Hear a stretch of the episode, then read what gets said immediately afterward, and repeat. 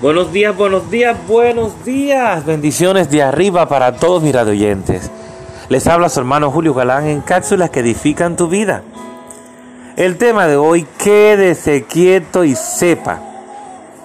Dice el Salmo 46.10, Estad quieto y conocer, reconozcan que yo soy Dios. Por algo el Señor nos dice eso. ¿Mm?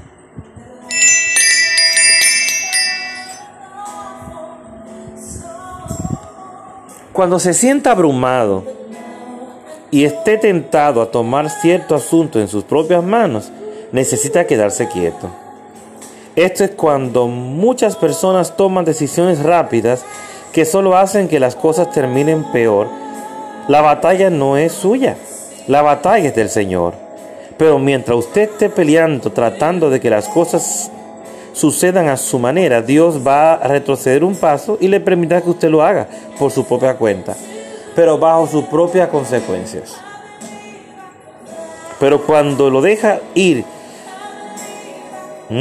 de sus manos y dice, Dios, confío en ti, sé que ya has establecido el tiempo para sacarme de esto, ya has señalado el tiempo para vindicarme, ya has señalado el tiempo para traer sanidad ya has preparado el tiempo para hacerme justicia.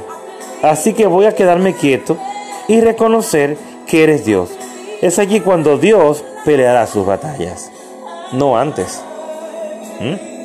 Es de la única manera en que Dios puede pelear nuestras batallas cuando estamos quietos y dejamos que Él haga, reconociendo que Él es el todo, todopoderoso Dios soberano, el Dios que todo lo, todo lo imposible lo hace posible, que todo lo puede. ¿Mm? Solamente Él puede. Pero tenemos que esperar a que Él haga. Por eso le pedimos al Señor, dame fuerzas. ¿eh? Dame fuerzas para poder quedarme tranquilo y esperar tu tiempo. Porque Él sabe que como humanos nos vamos a desesperar. Y a, mí me ha pasado, claro que nos va a pasar a, todo el mundo en cualquier momento. Pero la diferencia es que cada vez que pasa eso, o que nos estamos oliendo que está acercándose ese problema, ese, ese, ese proceso ¿Mm? Ese momento de que la ansiedad está llegando, la desesperación, sacudirnos en el nombre de Jesús. Señor, ayúdame, socorro. ¿Ok? Quédese quieto y sepa que Dios es Dios. Una vez más, Dios te bendiga, Dios te guarde. Tu hermano Julio Galán en cápsulas que edifican tu vida.